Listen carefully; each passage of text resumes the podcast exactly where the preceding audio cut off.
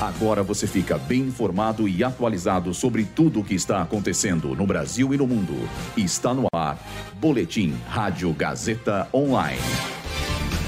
Estudante entra armado em escola e atira em dois alunos na Bahia. Dólar abre a semana em alta e se aproxima de R$ 5,40 com a versão global a risco. Eleitores não podem ser presos a partir de amanhã. NASA suspende lançamento de nave à Lua por causa de furacão Ian.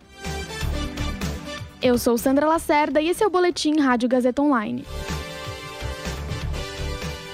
Hoje, um estudante armado entrou na Escola Municipal Euride Santana e atirou contra dois alunos na cidade de Barreiras, no interior da Bahia. Uma aluna cadeirante de 20 anos morreu durante o ataque.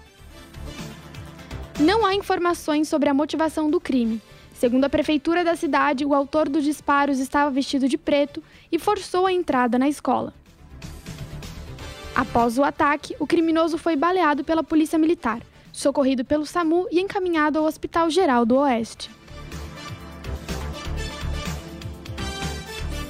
A semana iniciou com o dólar operando em alta, próximo a R$ 5,40, marcado pela aversão a risco no exterior. Aqui no Brasil, a reta final da corrida eleitoral colabora para a cautela dos investidores. Até o início dessa tarde, a moeda norte-americana subia cerca de 2%, a R$ 5,38. Vale lembrar que a cotação do dia é fechada por volta das 5 horas da tarde. A partir de amanhã, eleitores não poderão ser presos ou detidos segundo a legislação eleitoral.